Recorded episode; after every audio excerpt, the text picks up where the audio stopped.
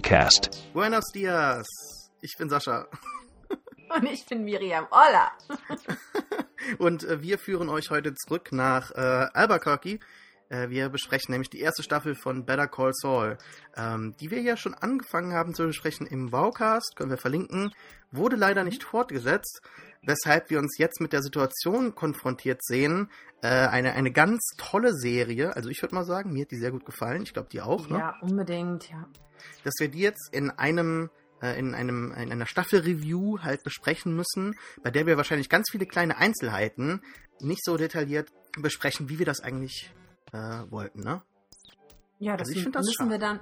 Ich wollte find, das ist erstmal schade, lamentieren, ja. so zu Beginn. Ja, ja, doch, hast ja recht. Können wir gar nicht auf so viele Einzelheiten eigentlich eingehen, die man so sonst besprechen würde. Zum Beispiel Farbentheorie und so, ne? Na gut, kann man ja Da schon gibt's ja- erwähnen. Also wir werden ja schon trotzdem in Hm. der Gesamtheit, also die Staffel in der Gesamtheit besprechen, aber wir haben ja schon die ersten Folgen sehr intensiv besprochen. Mhm. Deshalb äh, hoffen wir, hoffe ich mal, dass wir eher so die letzten Folgen besprechen. Wir haben uns jetzt gar nicht Ja. so großartig abgesprochen, was wir, wie wir es besprechen, ne? Nö, das wird total Äh, spontan jetzt. Ja, das ist auch manchmal irgendwie, finde ich, äh, da ist, da liegt so der gewisse Reiz. Äh, Hm. Kann natürlich auch sein, dass es total schlecht wird. Aber das ist das leben. Risiko. Ja. Damit müssen wir jetzt leben. Ja, ähm, erste Gedanken. Äh, vielleicht sollten wir nochmal zusammenfassen, wie wir der Serie überhaupt äh, gegenüberstanden zu Beginn, weil wir hatten ja auch schon im Baukast mehrfach gesagt, äh, dass wir ganz Ja. überrascht waren, dass die Serie tonal völlig anders war, als wir das erwartet haben, basierend auf den Trailern, die ja wirklich, Äh. wirklich schlecht waren. Oder wahrscheinlich im Nachhinein muss man sagen, äh, bewusst irgendwie was verzerrt haben oder so. Ich weiß es auch nicht. Was Nee, sagst also- du zu denen? Also ich glaube, da hat irgendjemand da, das war einfach mal so ein Griff ins Klo, würde ich sagen. Also ich weiß nicht, wer das da wie veranlasst hat, aber die hatten mit der Serie an sich nicht wirklich viel zu tun. Da wurden Sachen so aus dem Kontext herausgerissen, die hatten gar nicht mehr viel mit dem zu tun, was eigentlich wichtig war. Also dass zum Beispiel irgendwie ein Zitat von ihm benutzt würde, was in der Szene aber ein Zitat aus einem Film ist und gar nicht zu ihm wirklich passt. Also dieses Zitat, was er dann ähm, aus, Ja, ja, ich weiß, was ja, du ja, ja, ja.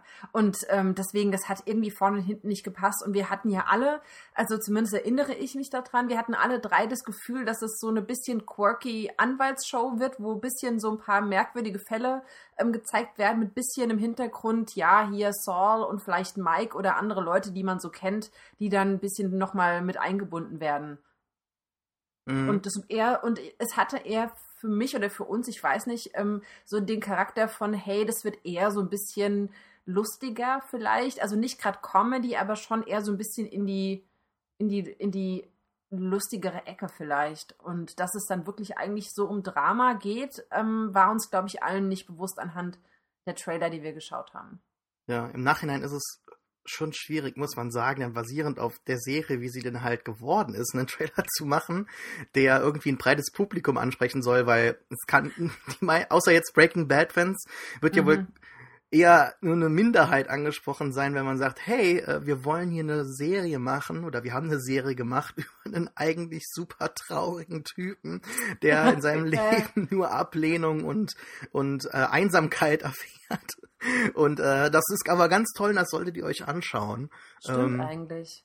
Also, wie gesagt, äh, ich finde halt Better Call Saul hat zunächst ausgesehen, wie du sa äh, äh, ausgesehen, wie du sagst, ähm, wie so eine, also schon irgendwie wie eine Sitcom fast schon. Äh, Mhm. Natürlich mit irgendwie traditionellen ähm, Ideen und ähm, äh, äh, Aspekten von halt Vince Gilligan und seiner Crew. Aber dann wiederum hat auch von der von der Cinematografie so im Trailer schon irgendwie nicht so alles gepasst. Also ich war da sehr, sehr, äh, Mhm. also ich habe da sehr gezweifelt. Ich war sehr misstrauisch, was das anging. Aber im Nachhinein muss ich schon sagen, dass mir die Serie trotz vielleicht so einigen minimalen Abzügen durch äh, äh, ich glaube, es gibt diesen Ausdruck Prequelitis, also dass es halt ein Prequel ist und dass man halt gewisse Sachen weiß und kennt und man weiß halt, wo es am Ende hinführt. Also Mhm. das und noch so ein paar andere Sachen, die wir vielleicht später ansprechen können, hat mir das super gefallen. Also Das ist für mich ja ein großes Problem, Dinge zu ähm, sehen, die vor einer Sache passiert sind, von deren Ende man kennt. Ich mhm. kann nicht mehr so mit den Figuren mit, mit, mit fiebern und das Ganze hat dann für mich so ein bisschen so einen schalen Beigeschmack. Aber bei der Serie ist es mir auch positiv aufgefallen, dass dieses Gefühl langsam sich irgendwie verändert hat und ich wirklich Spaß daran hatte, nochmal tiefer in Hintergrundgeschichten einzutauchen und da einige ähm, Informationen zu erhalten, die man vorher noch nicht hatte, obwohl ich von einigen Leuten dann wusste, was mit ihnen irgendwann passieren wird. Mhm. Das ja. Ähm, ja, hat sich dann eigentlich ganz gut entwickelt, würde ich mal sagen. Deswegen gibt es für mich auch sehr wenig Abzüge eigentlich. Äh, ich, ich weiß nicht im Moment, wo ich stehe, ehrlich gesagt, bei der Gesamteinschätzung der Staffel.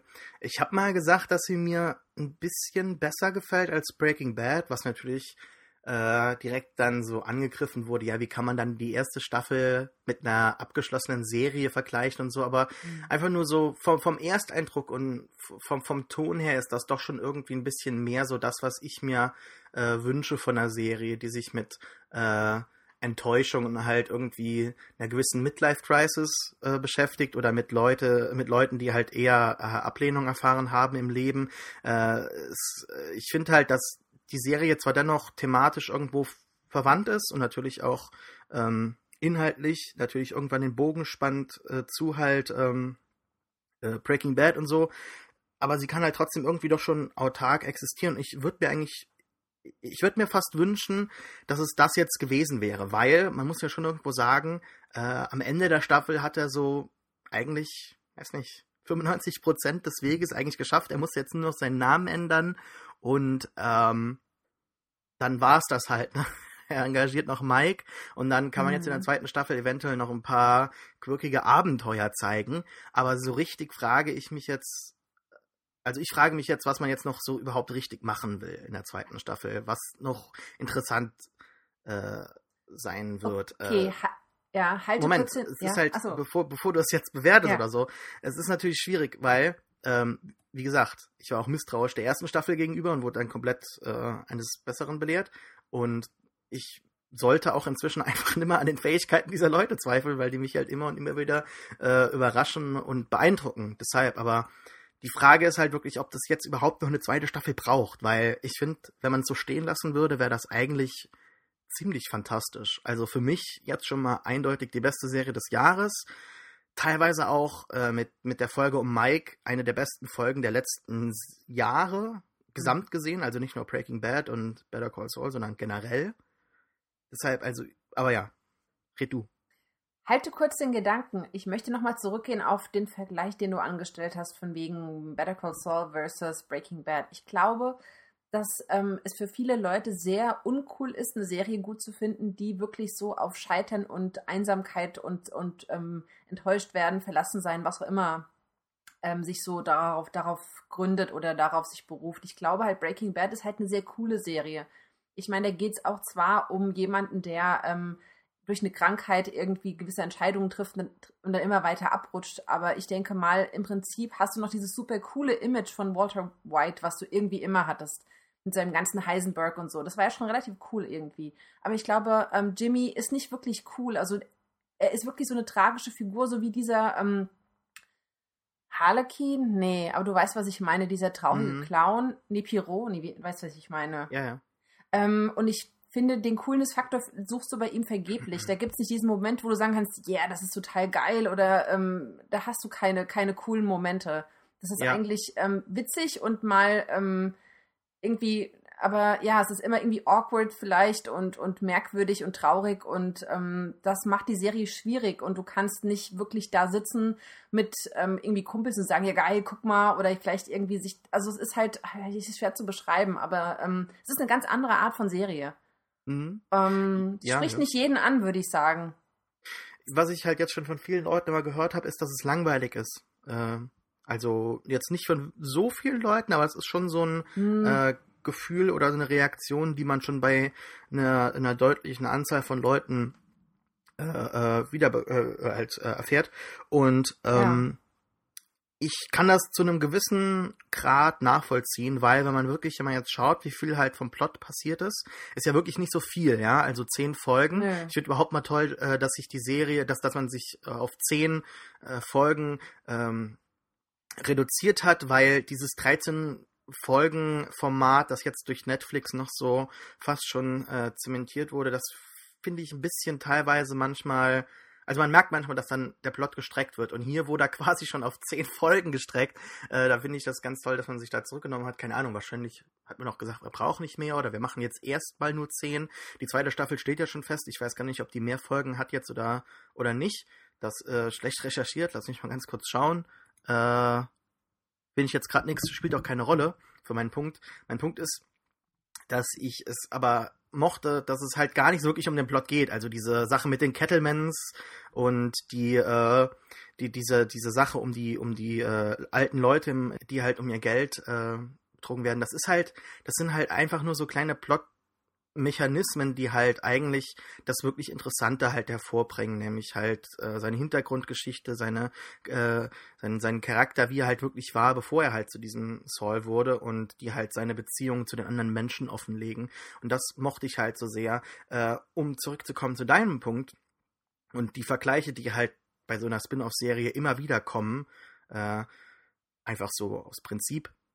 Ich finde ja, dass das ich finde ja, eine, das Meisterstück überhaupt ist ja, dass, dass es Breaking Bad gelungen ist, wie du sagst, diese Momente von Walter White als cool äh, dastehen zu lassen oder von dem Zuschauer als cool empfunden zu werden. Ja, also Walter White war tief innen drin ein unglaublich böser Mensch. Ja, also was er gemacht hat, äh, natürlich ist er irgendwo dieser dieser nette Mann, der zumindest der, der es gut meint, zumindest äußerlich, aber mhm am Ende hat er ja selber gesagt, ich habe das für mich getan, ja. Mhm. Und das schließt ja auch dann alle Handlungen ein, die zu diesem Punkt geführt haben oder die seine Handlungen halt äh, unterstützt haben.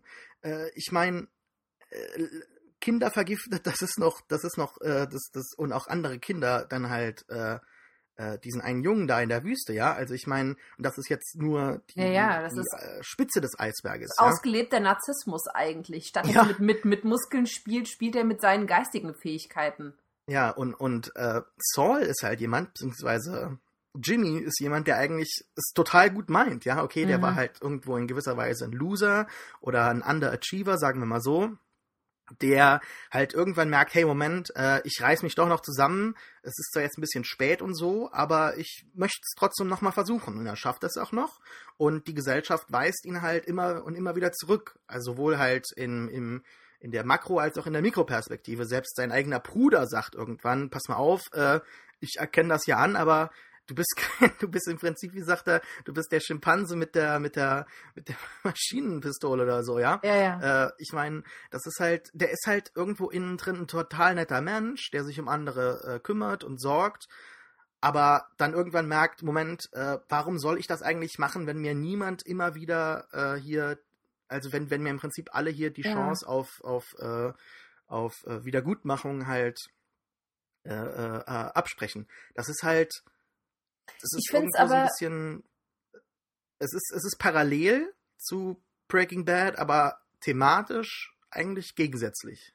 Ich finde es aber schön, wie die Serie es dennoch schafft, ähm, Situationen, in denen Jimmy ähm, der Versuchung erliegt, nicht darzustellen, wie er hatte keine andere Chance. So, er hat immer die Chance, Nein zu sagen, entscheidet sich aber dann doch dafür. Und ich finde, das zeigt auch irgendeine Art von Menschlichkeit und ähm, es wird auch immer gesagt, weshalb er in diesem Moment dieser Sache dann nachgibt. Meinetwegen durch, durch irgendwie, weil er verletzt wurde oder weil er gekränkt ist, weil er ähm, jemandem was Gutes tun möchte. Und es zeigt eigentlich die Beweggründe, die er hat, irgendwie um gewisse Sachen zu machen. ZB, dass er nochmal diese, diese ähm, äh, diese, wie heißt das denn, diese Betrügereien mit seinem, mit seinem ehemaligen Kumpel da macht. Das macht er ja irgendwie nicht aus Bosheit oder weil er geldgierig ist, sondern einfach, weil er irgendwie nochmal diese, diese Freundschaft, der diesen Dienst erweisen möchte.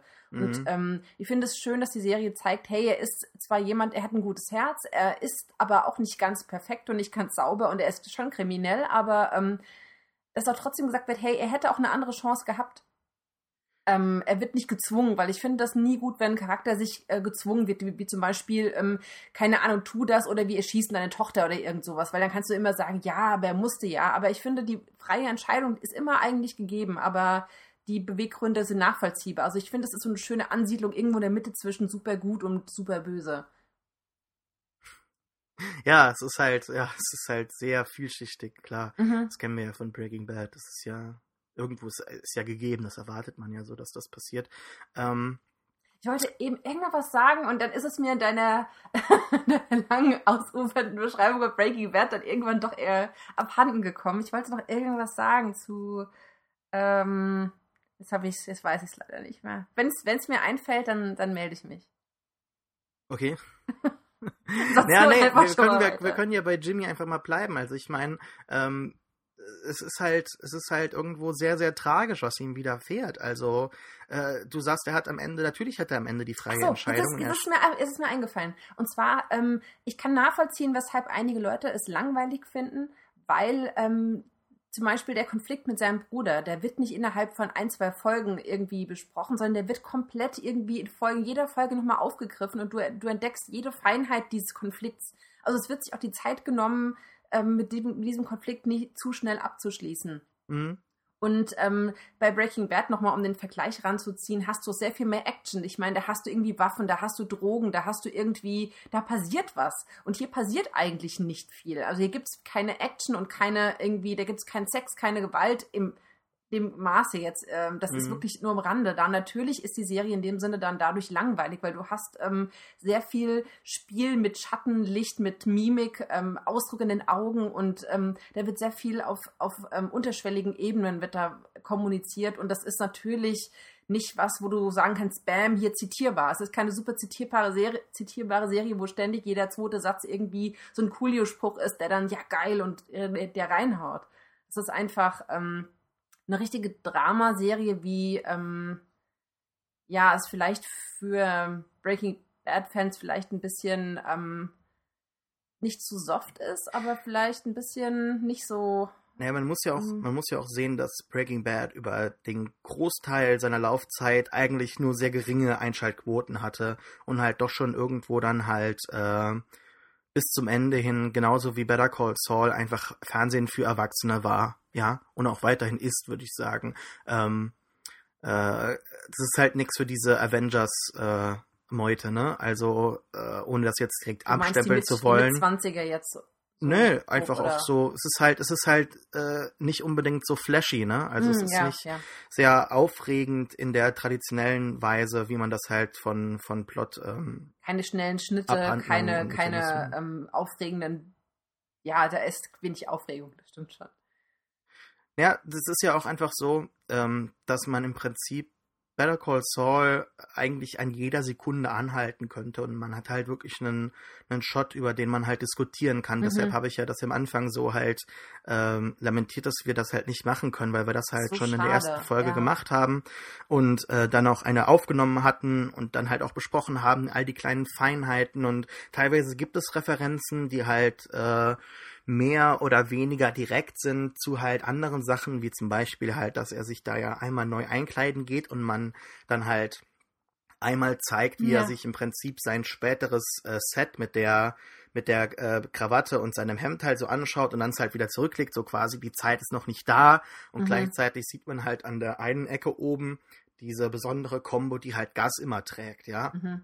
Und das sind halt so kleine Sachen, die man halt noch besprechen könnte. Aber rein von der Bildsprache her äh, funktioniert die Serie fast eigentlich schon. Also die Serie funktioniert ja ohne Dialoge. Es gibt ja diese Cine-Shots, die wir schon beim ersten Mal angesprochen haben, dann auch verlinkt haben. Man kann diese Serie ja quasi im Prinzip auf Mute äh, oder lautlos durchdrücken und durchschalten und man würde trotzdem verstehen, alleine durch die Bilder und Ach, die äh, ja, schöne absolut. Kompositionen, was, wie die Figuren zueinander stehen, ähm, was gerade geschieht und äh, wie die Stimmung ist. Das ist halt wirklich einzigartig gemacht und das findet man momentan aktuell sehr, sehr selten, vielleicht höchstens noch bei äh, Mad Men, aber darüber hinaus muss man schon wirklich suchen, wo man eine so ganz fein, genau geplante Serie halt hat. Also das ist schon wirklich einzigartig und deshalb, Better Call Saul ist halt so eine Studie über Zurückweisung und, äh, und einfach Ruhe in gewisser Weise oder auch Stille und auch Einsamkeit. Und ähm, das passt halt einfach dazu. Wenn man sich auch mal anschaut, wie viele Songs in der ersten Serie halt, in der ersten Staffel jetzt gekommen sind, da sind das 25 Songs auf 10 Episoden. Und in den letzten Folgen gab es eigentlich fast immer nur, die Tendenz war, glaube ich, so bis zu einem Song pro Folge. Und wenn man das mal alleine vergleicht mit äh, Breaking Bad, ist das halt extrem gering.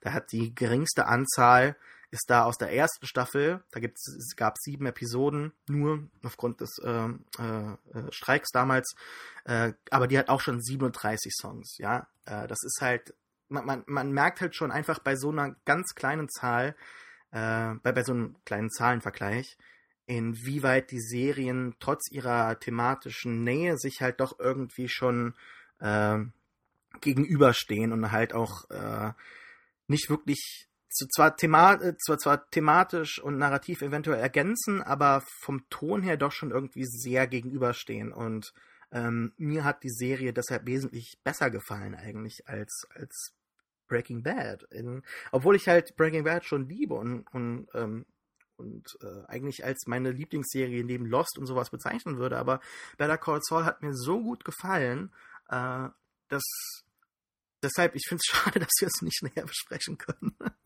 Ja. Obwohl wir werden jetzt wahrscheinlich trotzdem auf zwei Stunden kommen oder so, aber ja, keine Ahnung, sorry. Wird jetzt wieder lange geschwätzt. ja, deine, deine Emotionen haben dich so Ja, ich habe halt, so. das hat mir super gefallen. Ja, ähm, ich finde, ich finde es sehr gut, dass die Serie ihren eigenen Ton ein bisschen gefunden hat, weil ich hätte es sehr schade gefunden, wenn es sich wie ein Breaking Bad Abklatsch angefühlt hätte, der eben nochmal, okay, jetzt erzählen wir die Geschichte einer anderen Person. Das hätte, glaube ich, niemandem Spaß gemacht. Und so haben wir wirklich was Eigenständiges, was auch von seiner Bildsprache und vom Ton her auch dem Charakter äh, entspricht oder auch zum Charakter passt oder zur Thematik, die besprochen wird. Und es hätte, äh, die Serie hätte sich keinen Gefallen getan, wenn es einfach mit den, mit den genau gleichen Mitteln gearbeitet hätte. Dann hätte man sich irgendwie so wie Déjà-vu-mäßig in der in einer anderen Serie gefühlt, glaube ich. Mhm. Ja, deswegen bin ich auch begeistert, wie es jetzt ähm, ja, umgesetzt wurde.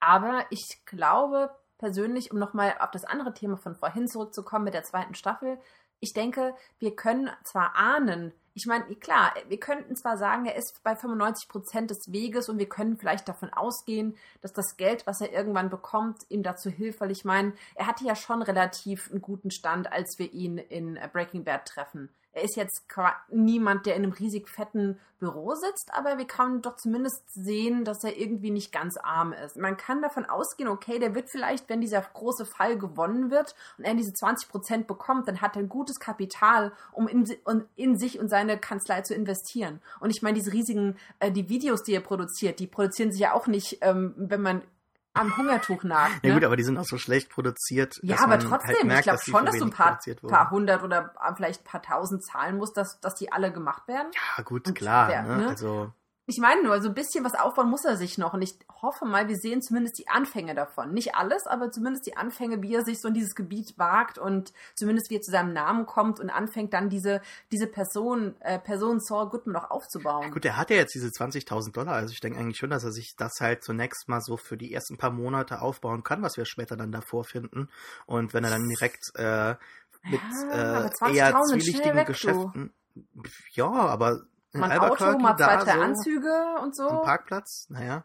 Keine Ahnung, kann sein, kann auch nicht sein, weiß ich nicht ganz genau jetzt, aber er hat ja auch vorher ein bisschen Geld bekommen von diesen, ähm, also ganz arm war ja ja gegen nee, Ende der Staffel dann doch nicht mehr, weil er hat ja dann auch einige hier ähm, äh, äh, äh, Aufträge gehabt durch die alten Leute und so, ne? Also ja. ganz schlimm war es halt nicht. Aber er muss einige Sachen noch machen, denke ich, um ähm, seine, wie gesagt, sein Netzwerk auszubauen. Und ich hoffe mal, dass wir das zumindest sehen. Ja, also ich, ich fände es halt genial, wenn man halt, ähm, wenn man halt äh, die alten Leute halt noch mit an Bord nimmt, ne? Also wenn man, ähm, äh, jetzt komme ich nicht auf den Namen, ne? Gehe ich doch gerade kaputt. Äh, äh, äh, Bill Burr und äh, den Schauspieler von Jule halt nimmt, ne? Jetzt weiß ich auch nicht den Namen. Egal. Also wenn die ja. beiden nochmal zurückkommen, man zeigt, wie die halt so äh, eventuell zu der, zu der, äh, zu dem Unternehmen halt mhm. stoßen und wie er die halt kennenlernt und so, das fand ich halt ziemlich cool. Ähm, Level Crawford heißt der, äh, der Jule. Und mhm. also die zwei möchte ich auf jeden Fall noch sehen. Äh, ich kann mir gut vorstellen, dass es noch interessant werden würde, inwiefern halt Mike dann tatsächlich ultimativ halt mit ihm zusammenarbeitet. Mhm und wie das halt alles passiert, aber das, dann wäre es das aber auch wirklich so. Ich, ich weiß nicht. Mhm. Ähm, er, er, scheint ja tatsächlich so all, mit allem abgeschlossen zu haben, ja, auch mit Kim Und mit, mit Hamlin, das, das, den Kampf, den kann er ja auch im Prinzip begraben, ne? Also, äh, da gab es ja dann nichts mehr am die, Ende. Die Frage ist, wenn er diesen Job in Santa Fe annehmen würde, ob da nochmal, ob ihm das vielleicht, ob wir vielleicht ihn an einer anderen, also in einer anderen Stadt vielleicht sehen in der nächsten Staffel und da er einige Kontakte knüpft, die später für ihn wichtig sind. Dass wir vielleicht jo. einen Ortswechsel haben? Nee, also der geht nicht nach Santa Fe, das ist ja relativ klar, ne? Also dass er sich halt dagegen entscheidet, das ist ja der. Was ist das? Der was? Ja, natürlich. Ist es das? Ja, ja weiß ich nicht. Ist, ist, ja, ist ja klar, also äh, äh, Weil? eindeutiger kann, kann das Ende ja nicht sein. Also er geht ja dahin und äh, äh, Ach überlegt. so, klar, klar, er ist ja da, stimmt, ja, ja. Er, er ist da, er dreht sich ja, weg, ja, ja, ja äh, redet dann mit Mike über das Geld, äh, im Prinzip, dass er im Prinzip, dass, dass sie das Gute getan haben, aber dass sich halt trotzdem scheiße fühlen und beziehungsweise, was heißt scheiße fühlen, aber halt nicht diese, diese Millionen haben und am Ende des Tages halt äh, dafür belohnt werden, das Richtige getan zu haben, außer halt irgendwie einer moralischen Überlegenheit oder Aber eigentlich Gewissen. ist es total doof. Und- weil was, nee, weil, weil, weil er macht ja dann wieder das, das Richtige, was er glaubt, nämlich diesen Fall dann wegzunehmen. Eigentlich müsste er doch laut seiner eigenen Logik dieses 20.000 und die 20% nehmen und nicht für seinen eigenen Fall kämpfen, weil das ist doch das ja, Richtige. das tut er ja nicht. Nee, das, Moment, aber wenn er doch seinen Fall, wenn er doch sich nicht mit den Leuten zusammensetzt, der bekommt doch diese 20% so oder so. Ja. Ja, aber wenn er doch wegfährt von den Leuten, dann heißt, er hemmt, der will seinen Fall dann doch mitnehmen? Nee, glaube ich. Nee, so habe ich das nicht interpretiert. Obwohl, Deswegen, das ist so ein bisschen unklar für mich gewesen, was jetzt ähm, passiert. Ob er jetzt, weil er wäre ja schön blöd, zumindest Job hin oder her, wenn er diese nee, also 20.000 rein und die theoretisch- 20% rein ausschlägt. theoretisch geht das ja gar nicht mehr. Ähm, die bieten ihm ja dann nur noch den Job halt äh, zusätzlich Zusä- an, genau, so ja, quasi, ja. weil weil äh, Ja, okay. Hamlin und äh, McGill das halt nicht gemacht hat, ähm, weil der Vertrag ist ja abgeschlossen. Ja, du sagt stimmt. halt dann, HMM sagt halt, ja, wir können das nicht bewältigen, das ist doch zu groß, wir brauchen noch eine zweite Anwaltskanzlei und dann wird er halt weiter darin halt so profitieren davon, Dann ist aber, aber- der Fall dann ist halt aber- abgegeben. Dann ist aber die Begründung für mich nicht ganz schlüssig, weshalb er den Job jetzt ablehnt. Weil äh, ich weiß nicht, ob er seinem Bruder dadurch was beweist oder ob das für ihn überhaupt irgendwie eine. Nee, er will seinem Bruder ja nichts mehr beweisen. Genau darum geht es ja. Er Hm. würde ja seinem Bruder dann was beweisen, dass er als, äh, als angesehener Anwalt oder was kriegt er angeboten? Ich weiß gar nicht, ob es eine Partnerstelle war oder ob es was Ja, Normales war was oder Normales, glaube ich. Äh, ja, wie auch immer. Also da würde er dann seinem Bruder was beweisen, indem er halt in dem Beruf arbeitet und sich beweist. Er sagt aber, nee, ich mache mein eigenes Ding und äh, die letzte Einstellung sagt ja im Prinzip alles, inklusive dem Soundtrack Smoke on the Water. Ne? Also das ist ja der Song, den halt vorher Marco halt summt. Ja, hat, ja.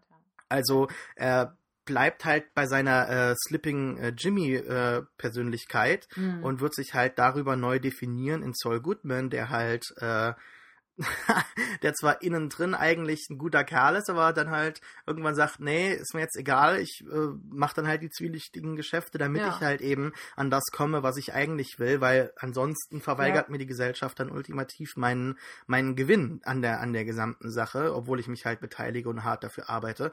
Es ist ja irgendwo, dass er von von dem in gewisser Weise von dem amerikanischen Traum auch betrogen wird, ne? Also es ist jetzt äh, ein relativ äh, krasser Umschwung, wenn man da jetzt noch nicht drüber nachgedacht hat, aber ich für mich ist äh, die die Einstellung, wo er halt den Anruf bekommt, ja, halt das ist das ist die wichtigste Einstellung in der gesamten Serie, wo er halt vor der Kirche steht, ja, also die Kirche symbolisiert ja natürlich in gewisser Weise den Glauben und dann hängt die amerikanische Flagge noch an der Kirche und er schaut dann halt, während er dann gerade telefoniert mit Kim und dann halt das Angebot bekommt, zu der Flagge hoch. Ähm, unten ist halt noch die äh, die Farbe Gelb an, an dem Rand und äh, äh, links ist der Baum. Äh, wenn man jetzt zurück in die Farbtheorie schaut und äh, sich mal betrachtet, was halt, äh, was halt, äh, wo, wofür Gelb stehen könnte, äh, muss ich mal ganz kurz jetzt gucken, aber äh, hätte ich mir vorher überlegen müssen.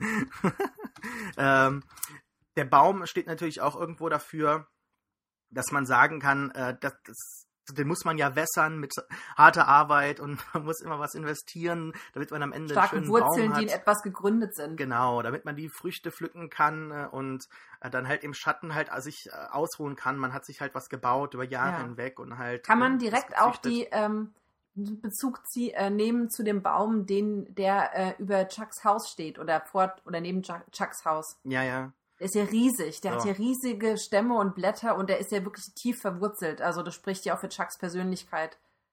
Ja. Und ich finde es interessant, dass du amerikanischer Traum sagst, weil ich finde auch, dass Chuck viel mehr wie ein, ähm, naja, sagen wir mal, Ostküstler oder Europäer rüberkommt. Jemand, der denkt, ähm, er hat, er hat, so, wie heißt das auf Englisch so schön, Entitlement. Er ist irgendwie, er hat eine Berechtigung für seinen Status und seinen Erfolg, weil er eben hart dafür gearbeitet hat. Und jemand, der wie Jimmy dem amerikanischen Traum folgend irgendeinen Abschluss an irgendeiner Uni macht und sich einfach nur hocharbeiten möchte, dem, dem will er die, die Chance nicht dazu geben. Und Mhm. das ist ja super amerikanisch, dass du halt irgendwie, du kannst irgendwo einen Abschluss machen, Uni, du kannst auch meinetwegen, in den USA ist es ja nicht so wie, wie bei uns, dass du extrem auf ähm, das spezielle Studium oder eine Ausbildung hin, äh, hingearbeitet wird, weil man ja irgendwie auch diese speziellen Ausbildungen nicht hat, wie zum Beispiel in Deutschland. Und deswegen ähm, ist er mit seinem, ja, er hat diesen Degree von äh, American Samoa da irgendwie online gemacht und so. Und Chuck ist eher so der Typ, der irgendwie so richtig das Programm durchgezogen hat, wahrscheinlich auch irgendeine Elite-Uni und. Ja, ähm, Ivy League, Kolle, äh, Ivy League, genau. ne, Bestimmt, also. ja, ja. Und er hat dann eher so diesen, ja, so dieses schon leicht aristokratische. Und das merkt man auch in seiner ganzen Art. Und er hat doch in seinem Haus, das ist alles mit diesem dunklen Holz und diesen Büsten. Also er ist wirklich diesem, eigentlich diesem amerikanischen Traum steht er, also ich meine, er hat sich ja auch was erarbeitet, aber er ist schon eher so diese, ähm, ja, er hat schon so ein, ja, dieses Entitlement einfach. Und das Mhm. ist eigentlich auch, ähm, ist ja auch das, das Problem, was man so hat, dieses wann, ähm, er hat, also wie, wie berechtigt dich irgendwie harte Arbeit, irgendwas zu bekommen und wann fängst Ja, du ja. an, irgendwie dieses, es steht mir zu, zu empfinden. Ich habe jetzt mal rausgesucht, wofür Gelb stehen kann. Ja. Ähm, also wenn es eher so ein helles Gelb ist, dann ist es eher mit äh, Glückseligkeit, Intellekt und Energie und Freude verbunden. Mhm. Nur wenn man sich halt das anschaut, das ist ja so ein ähm, Rand, das ist der der der gelbe äh, Rand von ähm, ähm, Fußgängerweg halt und der ist halt irgendwie so dreckig und äh, abgeranzt. Ne? Also dann wenn es dann eher so ein dreckiges oder bisschen dunkleres Gelb ist, dann steht es für ähm, Gefahr, Verfall, Krankheit und Neid, ja. Und Mhm. es ist ja direkt quasi unter der amerikanischen Flagge halt platziert. Und ich, da interpretiert man da natürlich sehr, sehr viel rein in diesen kleinen einen Shot, aber ich meine, das ist ja ein zentraler Moment der Serie. Und wenn man sich halt anschaut, wie viel selbst bei so kleinen äh, Konfrontationen wie in der Wüste, wie viel, ähm, wie viel Planung da in die Komposition geht und auch in die äh, Farben und halt in die Kostüme der Leute und so, dann, dann muss man das natürlich irgendwie auch machen. Ne? Und es ist halt auch sehr scharf getrennt. Also er steht dann halt unter, äh, also nicht mehr unter diesem äh, gelben Rand, sondern eher links nebendran. Also wahrscheinlich müssten wir den Screenshot irgendwie teilen, damit die Leute das genau sehen können. Mhm. Aber es ist ja in der letzten Folge, deshalb können sie das ja sehen. Aber das ist halt für mich ganz zentral so halt. Äh, Die, die, es, ist, es ist natürlich nicht so reine Dekonstruktion äh, des amerikanischen Traums, ähm, also die erste Staffel, aber in gewisser Weise äh, würde ich eigentlich schon dafür plädieren, dass es zumindest in gewisser Weise angesprochen wird. Ne? Mhm. Also zumindest, zumindest in, äh, in, in, in der späteren Hälfte der Staffel. Das finde ich schon deutlich präsent. Ja. Und bleiben wir bei den Farben mal. Äh, Mhm.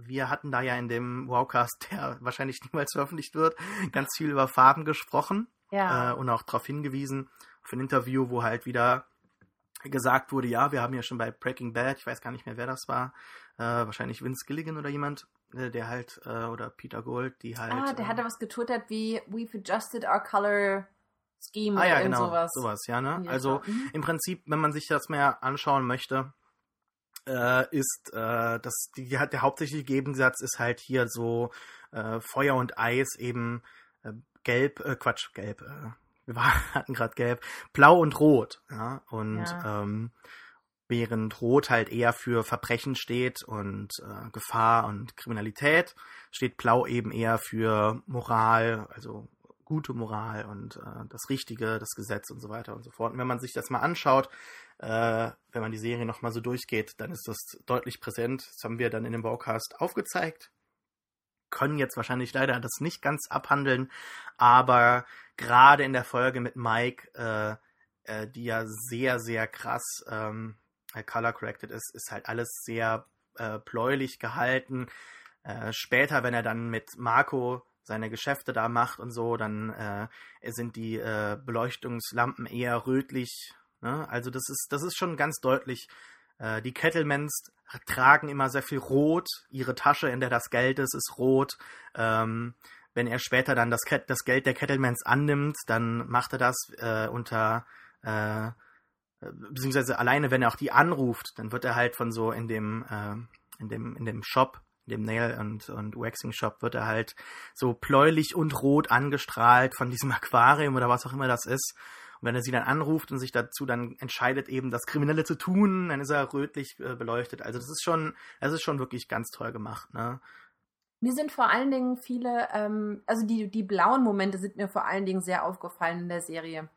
Ähm, ich kann mich noch an einen Moment erinnern, an dem er zum Beispiel in ähm, seinem neuen Büro steht, was er dann schlussendlich ja nicht ähm, mietet. Und er steht, er hat im Hintergrund und er rutscht auf den Boden, weil er halt so frustriert ist, dass Kim ihm sagt, hier, ähm, ich werde nicht, ähm, die, ich werde Hamlin nicht verlassen.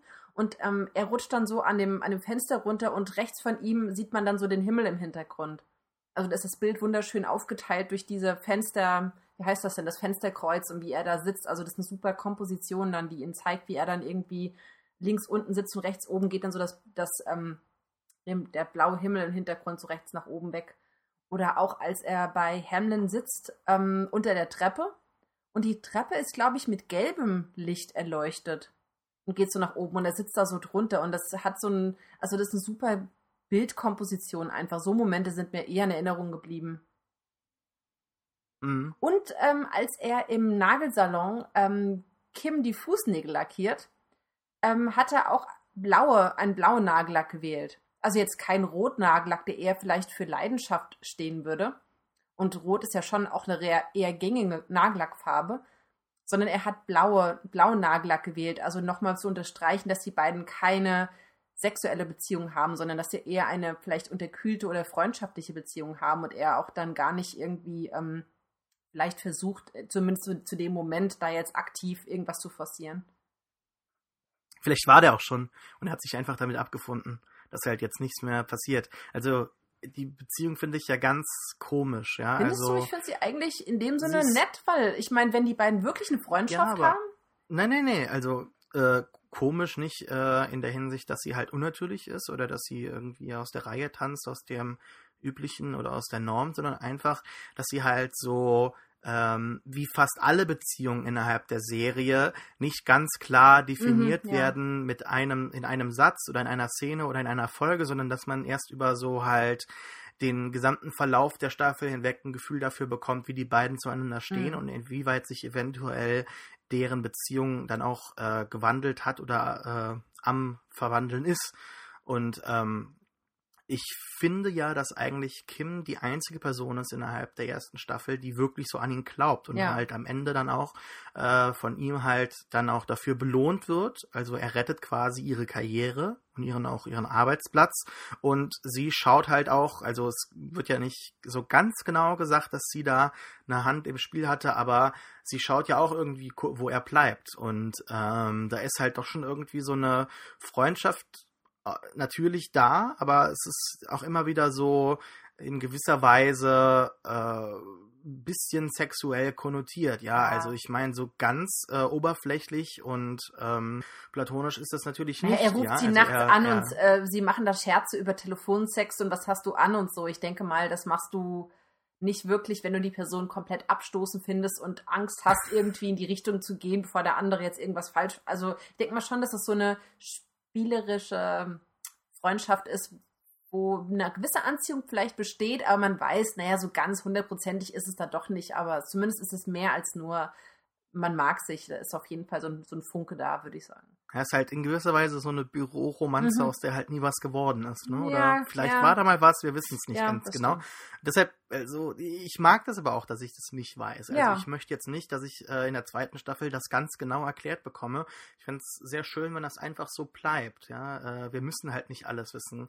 Genauso wie ähm, mir zum Beispiel es gereicht hätte, wenn also in der, in der, in der normalen, regulären Serie sagt er ja einmal zu Walter White, also Saul, äh, ich habe einer Frau mal gesagt, äh, dass ich Kevin Costner bin und sie hat es mir geglaubt, weil ich es mir selbst glaubte. Also ich hätte den Moment jetzt nicht nochmal dann sehen müssen Mhm, oder, mhm. oder verstehen müssen, woher er jetzt diesen Ring hat, wobei das, wo, Wobei man da wiederum, denke ich, auch dann unterscheiden muss, weil der Ring ja natürlich dann ganz klar auch den späteren Verlauf der Figur informiert, insofern, dass sie halt äh, weiterhin an ihrer Vergangenheit äh, klammert in gewisser Weise und äh, mit sich trägt. Ja, halt, genau. egal, das ist so ein immer wohin, Feature, ja. was er sich so angeeignet und quasi Genau. so, so die Seele quasi in sich aufgenommen hat.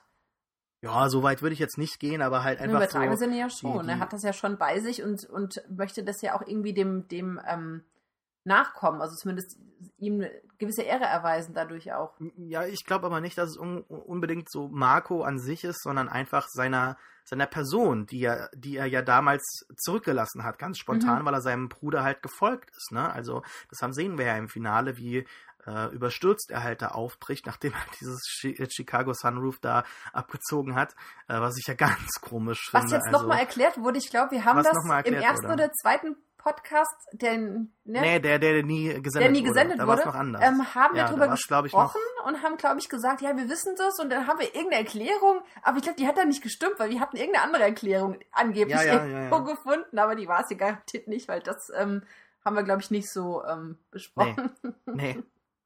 ähm, aber ja, ich, ich denke, dass er da äh, einfach seiner, seiner Vergangenheit, also die möchte halt einfach ganz symbolisch mit sich halt äh, rumschleppen und die ihn halt immer wieder Mhm. dran erinnern soll, woher er eigentlich kommt, wer er eigentlich ist und dass er halt in dieser Welt, in dieser Anwaltswelt halt sich nicht so verlieren soll. Was er ja, denke ich, ähm, so, also schon als Gefahr sieht, ja. Also als er dann am Ende kurz nochmal dann so traurig auf den Boden blickt, bevor er dann sich eventuell äh, dazu entscheidet, halt doch umzudrehen und was anderes zu machen. Ich meine, da, da wird ihm das ja klar, ne? Also im Prinzip, er hat zwar gewonnen, aber was, was bedeutet dieser Gewinn wirklich, ja? Er, er gewinnt halt in den Strukturen, die ihm halt noch von der Gesellschaft irgendwie gegeben werden, die sein, sein Bruder wahrscheinlich noch irgendwo absegnet, aber das ist halt nicht unbedingt das, was ihn glücklich macht oder das, was ihn halt erfüllt. Hm.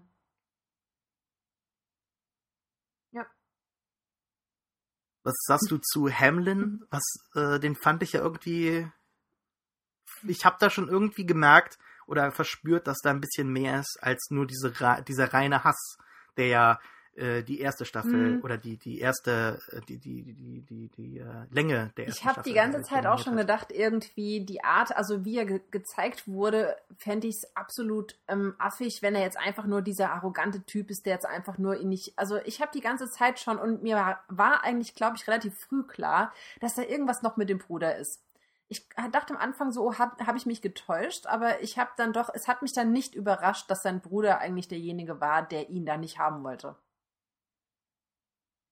Das, Hast du das so genau geahnt? Mm, Ich hatte es, ich hatte es im Gefühl und habe dann wieder mal gesagt, ach nee, weil er dann am Tisch so saß und dann irgendwie so, dann dachte ich mir so, ach nee, aber das, das spielt er doch gerade, dieses Schockierte. Also irgendwie war ich kurz zerrissen, aber ich hatte mir vorher schon gedacht, irgendwie, äh, ey, wie gesagt, er kam für mich immer schon sehr überheblich und sehr, ähm, ja, aristokratisch rüber. Also, dass er, ich meine, auch was seine ganze Krankheit betrifft, ja, ähm, ich meine, äh, ich möchte niemandem zu nahe treten, aber für mich war relativ schnell klar, dass seine Krankheit eher ähm, Einbildung ist und nicht wirklich auf körperlichen ähm, Gegebenheiten beruht und dass er irgendwie ähm, gewisse Sachen irgendwie dadurch verarbeitet oder eben nicht verarbeitet und ähm, das zeigt ja auch, wie wichtig er sich nimmt. Ich meine, er hat ja ein ganzes Jahr lang Jimmy beansprucht, jeden Morgen ihm diese Zeitung zu holen, genau diese Sachen. Und man hat später ja gesehen, als er dann den, den, äh, ähm, den, ach, den, wie hieß er denn? Nicht, na, Den Assistenten. ähm, nicht mehr. Ernie oder so hieß der, ja. Hat er zu sau, also so ganz höflich zu Sau gemacht, so, ja, nee, aber es wäre gut, wenn ich das noch bekommen könnte und das noch bekommen könnte. Und Jimmy hat das ein ganzes Jahr lang mitgemacht für seinen Bruder. Und ich glaube, dadurch wird einmal noch wie, also bewusst, wie ähm, selbstverliebt und egozentrisch doch eigentlich sein Bruder ist, ihn mit seiner Krankheit so zu belasten und diese, ihm dieses aufzubürden, nur weil er jetzt irgendwie diesen, diesen Vierlefanz da irgendwie aufführt. Und das finde ich eigentlich, ja. Ja, gut, das macht er aber nicht bewusst. Nee, ne? Also nee, ich denke, dass der so sehr in seiner, in seiner äh, Psychose in gewisser Weise da drin ist, dass er das gar nicht mehr Nee, aber im Prinzip ist es ja schon so, dass er irgendwie ähm, sein Ding macht und dadurch seinen Lebensstil allen anderen Leuten aufzwingt. Ich meine, guck mal, was Leute sich verdrehen müssen, um ihm entgegenzukommen, dass sie wirklich alle Sachen ausschalten müssen, Handys einsammeln, sogar im Krankenhaus müssen die so ein Affentheater veranstalten, nur wegen ihm. Und ich meine, ähm, eingebildet hin oder her, aber du hast schon oder du zeigst schon eine Art von gewisser Macht oder zumindest ähm, du versuchst die, deine Umgebung bewusst zu kontrollieren. Und ich finde schon, dass er damit gezeigt hat, dass er, ähm, dass er seine Umgebung schon unter Kontrolle halten kann, indem er eben die Regeln bestimmt. Er legt die Regeln fest, wie Dinge funktionieren. Und er hat seinen Bruder ein Jahr lang so kontrolliert. Und ich, da war mir schon relativ schnell klar, dass da doch mehr irgendwie im Argen ist und dass er nicht ganz unschuldig ist an der ganzen Sache, dass sein Bruder da, weil ich glaube, wenn du so einen guten Stand hast, kannst du relativ gut einschreiten und sagen, hier hört mal zu, ich will aber, dass ihr das und das für meinen Bruder macht. Und das hat er nie Mhm. getan. Deswegen dachte ich mir, irgendwas stimmt da nicht. Und deswegen hat es mich dann doch nicht, ähm, also am Ende nicht überrascht. Ich habe mir, ich hab, hab ja, das ist, das ist eigentlich schade, dass wir es halt nicht so über die gesamte äh, erste Staffel halt äh, bekleidet haben, weil ansonsten hätte ich wahrscheinlich auch mal irgendwann gesagt, Moment, das ist aber, die, die Figur ist einfach zu eindimensional, als dass sie in, in Vince Gilligans Albuquerque halt existieren könnte, ne? Also ich, wie du richtig sagst, so, ich finde, ich finde halt, Hamlin war halt viel zu, zu, zu, zu einfach, als dass da nicht noch irgendwie was Mhm. kommen könnte. Deshalb habe ich das auch vermutet und deshalb wäre es natürlich jetzt schön gewesen, wenn wir hätten sagen können, ja, wir haben es wir haben's ja vorausgesagt. Ähm, nee, aber äh, ich, ich mag aber auch, dass dann selbst dann darüber hinaus die Figur eigentlich, eigentlich dann doch sehr simpel ist. Ähm, äh, sie, sie ist zwar äh, moralisch dann doch nicht so äh, teuflisch, wie wir uns das halt ähm, äh, vorgestellt haben, aber äh, schlussendlich ist sie doch relativ einfach gestrickt. Er ist halt einfach nur dieser, dieser Business-Typ, Mhm. ne? dieser Business-Kasper, wie, wie René wahrscheinlich sagen würde, der halt seine, seine Business-Ethik halt hat und mehr, mehr will der auch nicht und Ja. der ist halt auch glücklich damit und das gefällt mir so, dass der auch gar nicht irgendwie so großartig mit, mit Kim irgendwie was probiert, das ist halt sein Job Mhm. und darüber hinaus erfahren wir nichts. Äh, wir wissen natürlich, dass, dass die Figuren in dieser Welt halt über ihren Job hinaus noch was haben, aber wir sehen es halt nicht. Äh, das ich mag ich eigentlich. Bei, bei, das kann man ruhig mal bei, bei so ein, zwei Figuren machen, ähm, die äh, als Nebenfiguren in der Welt hier auftauchen. Ich mochte das, mochte das sehr. Ähm, Ja. Wie stehst du denn dann ultimativ zu Mike? Also ich finde ja, dass Mike so ein bisschen, ähm, so ein bisschen äh, so als, so als äh, Zusatzgedanke in der gesamten Staffel bisher so existiert hat. Also ich finde, dass er durchaus seine Existenzberechtigung hat. Ich mochte das auch, dass man so am Anfang so Mhm. ihn so nur so am wirklichen äußeren Rand hatte und dass er dann halt seine eigene Storyline hat, die eigentlich nur ganz äh, ganz wenig so mit, Zo- äh, mit Zoll zu tun hat. Also er ist ja halt nur sein Anwalt und Mhm. dann machen sie halt noch so zwei, drei Sachen, aber so wirklich zusammenarbeiten ist das ja noch nicht so, wie wir sich, wie wir das halt von später kennen. Mhm.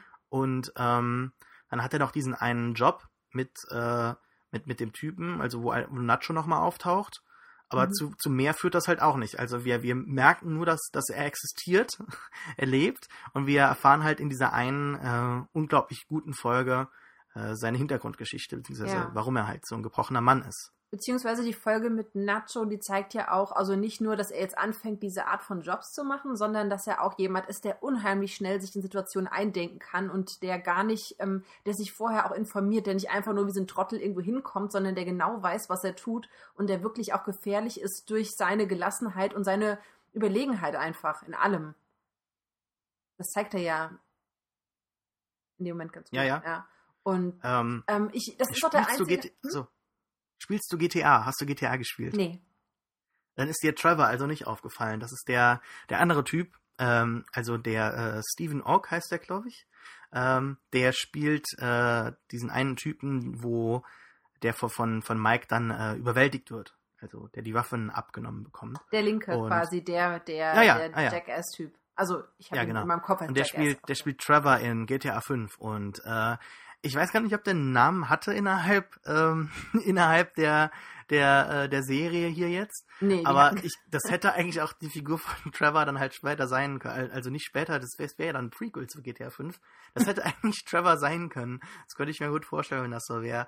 Die, äh, ist noch ein bisschen zahmer und so, aber äh, das ist eigentlich, es war ein ganz nettes Easter Egg und ich weiß nicht, inwieweit man das so eventuell als, als, als als überhängende äh, These formulieren könnte, aber ich finde es interessant, inwieweit sich Serien in letzter Zeit, äh, also Serien, äh, äh, Videospielen annähern, während wir ja irgendwie schon seit, seit Jahrzehnten darauf warten, dass endlich mal ein Film einem Videospiel ähm, äh, äh, würdig wird, also bei der Adaption. Mhm. Und jetzt haben wir eigentlich so, dass äh, das halt, es ist zwar keine Adaption, aber dass sich diese Serien und, und äh, Videospielwelt halt so vermischen.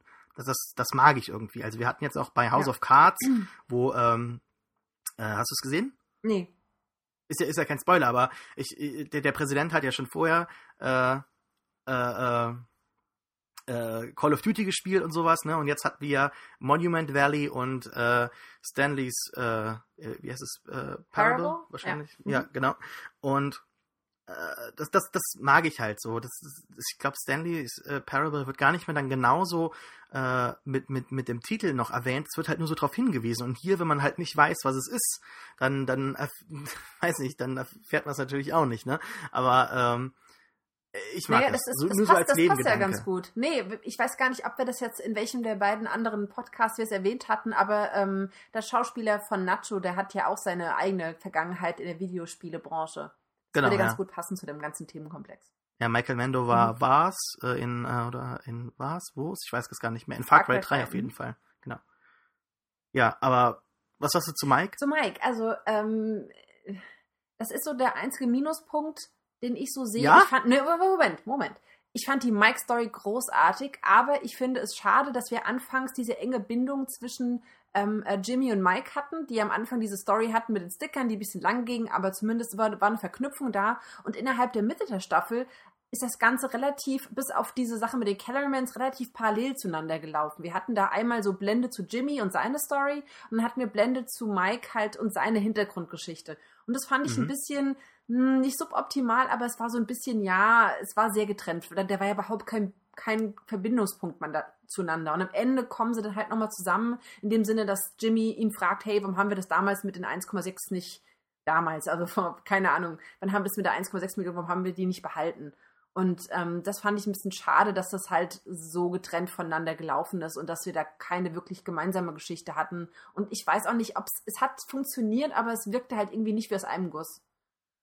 Davon mhm. abgesehen aber fand ich Mikes Geschichte super großartig und wir haben äh, Mike, ähm, zumindest ein Schauspieler, also, ne, wir haben ihn so gesehen, wie wir ihn in Breaking Bad nie gesehen haben. Der war so emotional und der hat wirklich mit den Tränen gekämpft, der hat sogar geweint und so haben wir ihn definitiv. Also ich meine, bei Breaking Bad war er immer super tough und super ähm, mürrisch und ähm, zynisch, aber so emotional und aufgeladen, das war Wahnsinn und er hat das super gut gespielt, finde find ich. Also mhm. Hat mich total überzeugt und ich habe da echt mitgefiebert und habe mich sehr gefreut, diese, diesen Aspekt von ihm zu sehen, weil ähm, das war auch das, was, was, was ich meinte, von wegen mit Charaktere, die mich dann doch mehr interessieren, als ich eigentlich dachte. Ich meine, wir wissen ja, was mit Mike irgendwann passiert, aber ähm, ich dachte dann so, oh, dann ist die Vorgeschichte, naja, hm, so ein bisschen uninteressant, aber ist sie nicht.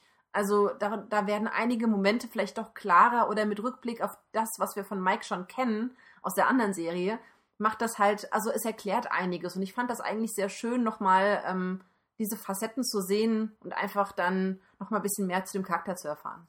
Mhm.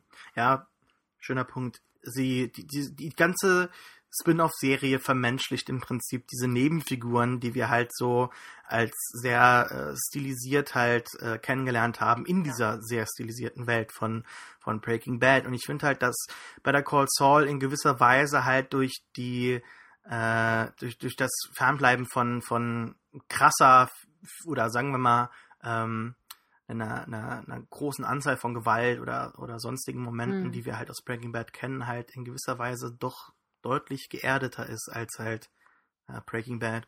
Und äh, das, das mag ich halt. Deshalb die Frage ist halt nur, wie, wie viel brauchen wir da? Ich finde halt, dass diese eine Folge mit Mike mir eigentlich schon reicht, ja. Also die mhm. wird ja, die setzt sich ja ganz extrem unausführlich mit, mit ihm und seinem Schicksal auseinander. Dann könnten wir jetzt natürlich fragen, was war mit seiner Frau, ja, oder inwieweit, bla bla, aber äh, im Prinzip hatten wir ja Mike, wie du richtig sagst, als, äh, als diesen taffen, mürrischen äh, äh, Mann kennengelernt, der sehr fähig ist.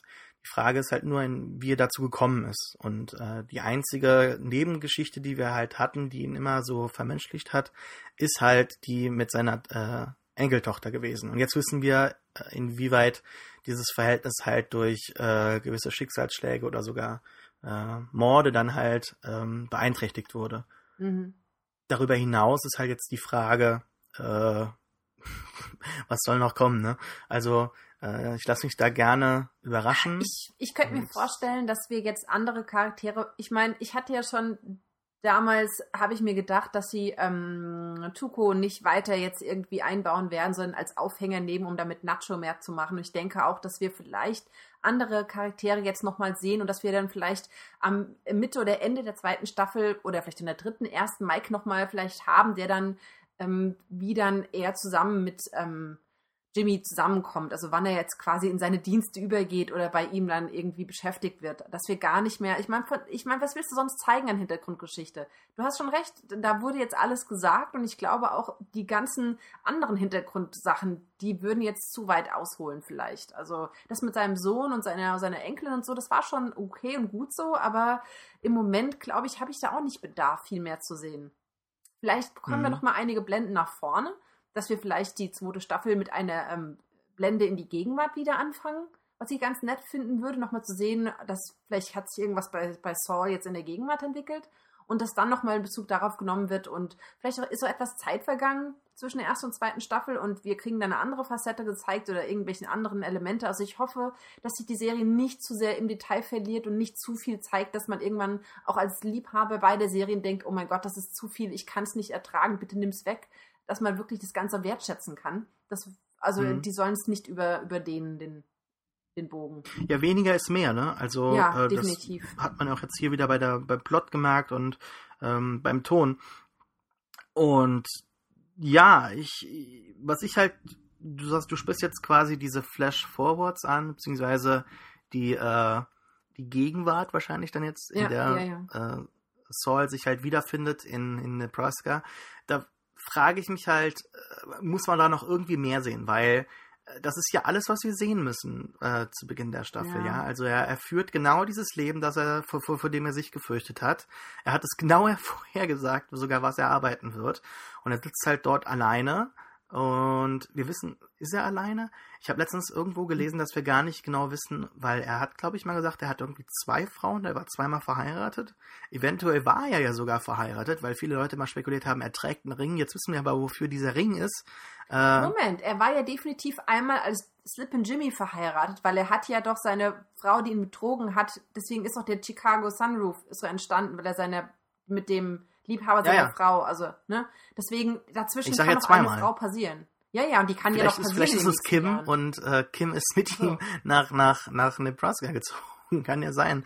Wissen wir nicht ganz genau. Aber ähm, ich glaub's nicht, der saß da ganz alleine in der Bude, das der sah saß da ganz aus, alleine, aber happy und so. Ja, deshalb, also ich will da auch nicht mehr sehen, weil wir da alles im Prinzip mhm. erfahren, was wir erfahren müssen. Ja, er sitzt da, schaut sich seine alten Videotapes an, während er sich betrinkt, beziehungsweise seinen Feierabendbier mhm. hat, um halt irgendwie über diesen äh, Terror, den er halt erfahren hat, hinwegzukommen. Mhm äh, und fragt sich halt, wie, wie konnten das jetzt alles passieren? Wie konnte ich denn hier zu diesem Punkt kommen?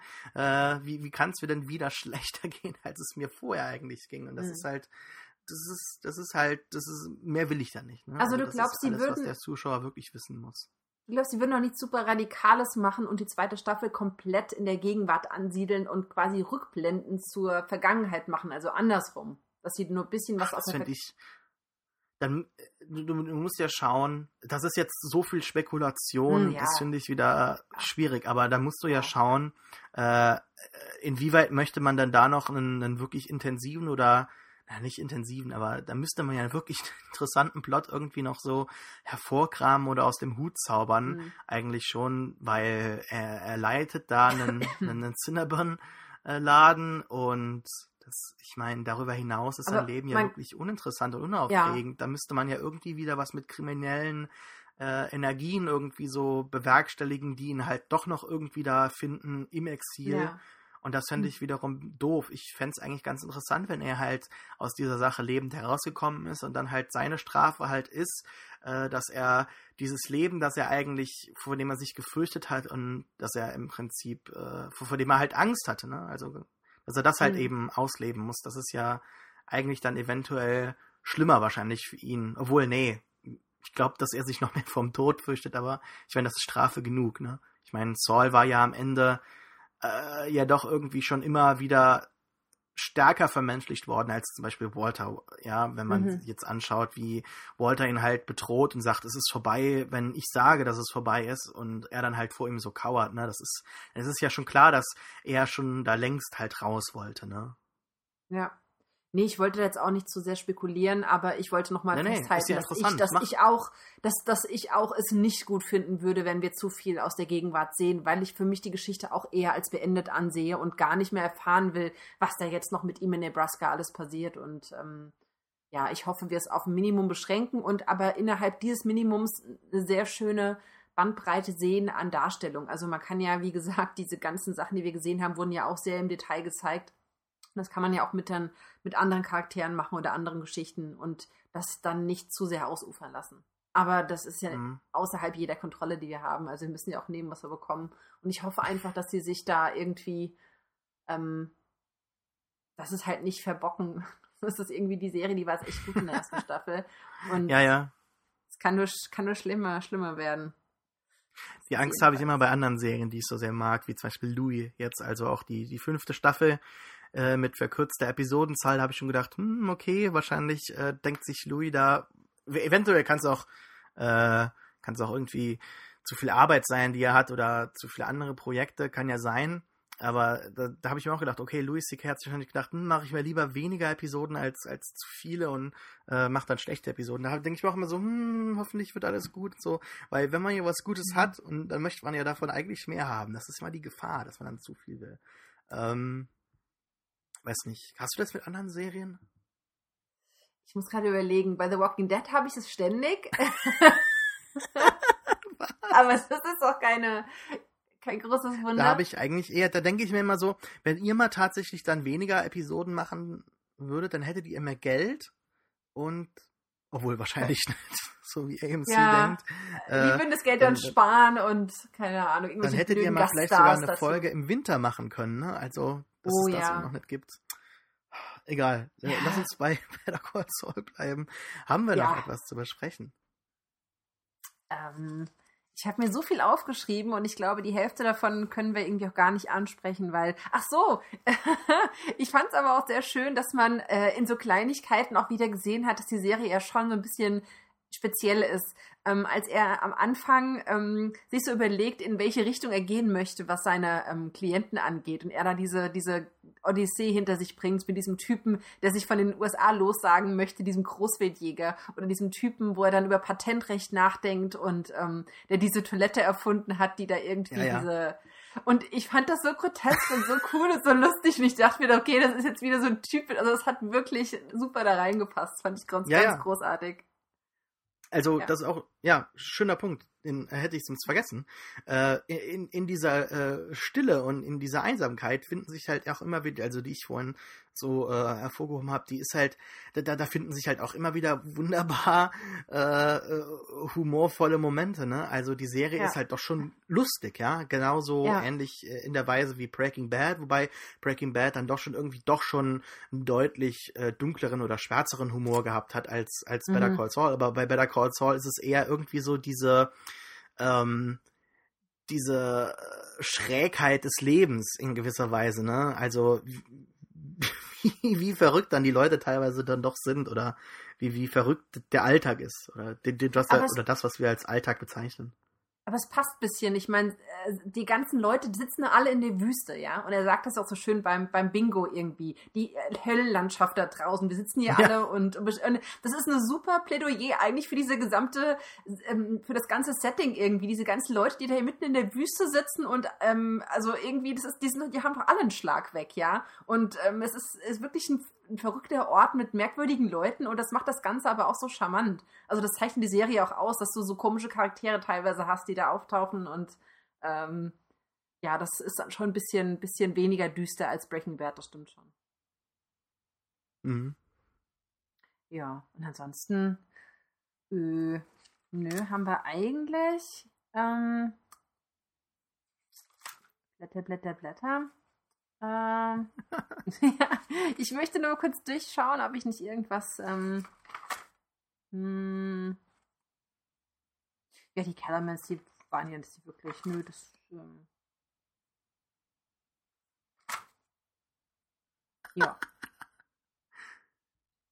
Ja, nee, alles gut. Alles also alles? Du bist, du bist nur so, so ähm, irritiert, weil wir unter, unter eineinhalb beziehungsweise zwei Stunden geblieben sind. Deswegen ist man so, oh mein Gott. Nee, nee, ich möchte dir die ganze Zeit nur, äh, weil du so viele Seiten aufgeschrieben hast, möchte ich dir die ganze Zeit nur die Möglichkeit geben, dann viel zu reden, weil ich auch so viel rede und mich dann immer ganz schlecht fühle. Und dann. Ja, äh, das, das Problem ist einfach, ich, ich schreibe einfach Sachen hin, wenn ich sie dann, aha, okay, und dann habe ich so einen Textwust und ich habe so viel und ich schreibe auch sehr, sehr ähm, unleserlich. Vielleicht musst du danach mal, bevor wir loslegen, mit so einem Highlighter drüber gehen. Und dann die wirklich wichtigen Stellen hervorheben. Ja, ja. Das fängt an wie in der Uni. Erstmal alles aufschreiben, alles unterstreichen, nochmal Notizen machen, Post-its. Ähm, vielleicht würde das einiges erleichtern, ja. Ja, hätte ich vielleicht machen sollen. Aber ich denke mal, ähm, so generell haben wir jetzt so die großen Sachen angesprochen. Ach so, die ähm, Titel, die ja alle mit dem O enden, bis auf Alpine, Alpine, oh Gott. Heißt es Alpine? Sag was. Ich weiß nicht, wie man das ausspricht. Alpine Shepherd Boy, wie heißt das denn? Achso, ja, ja. Alpine? Ja, ja. Egal. Bis auf, ähm, bis auf, die waren alle mit O, ja. Genau, ähm, dazu haben wir keine neue Kenntnis, oder? Weil es wird ja kein Satz geformt, es bilden sich keine Wörter. Ich habe bisher keinen Ach so, weil, weil wir da mit, mit René noch drüber gesprochen haben. Nee, ja. nee, das, äh, das, äh, das, das endet damit, dass die letzte Folge Planko heißt. Ich bleib bei meiner Theorie. Ich bleib dabei. Bleib ja. dabei. Kann gut passieren. Oder, oder die Folge, wo Walter halt auftaucht, keine Ahnung.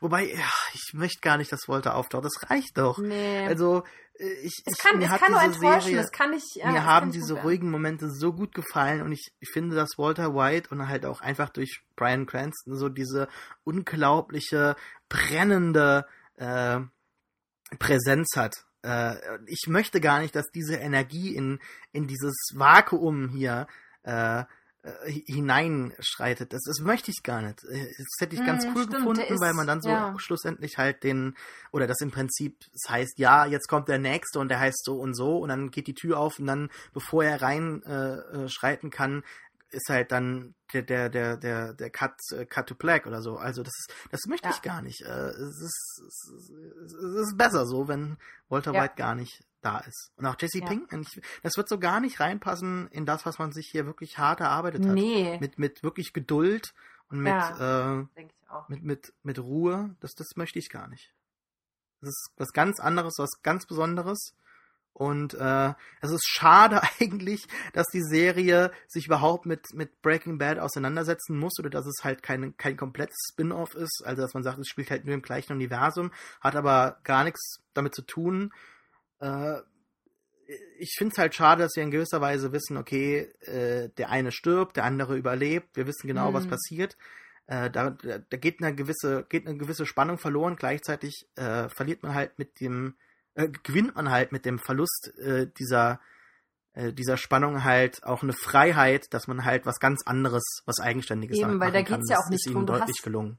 Ja, es geht ja auch nicht darum, Spannung so aufzubauen, dass du irgendwie denkst, oh, überlebt er. Das ist ja in der Serie völlig egal. Es geht ja darum, um Hintergründe aufzuzeigen und Entwicklung und zwischenmenschlichen Beziehungen. Und da geht es nicht wirklich darum, wer stirbt und wer überlebt. Ich denke mal, das ist relativ äh, nebensächlich.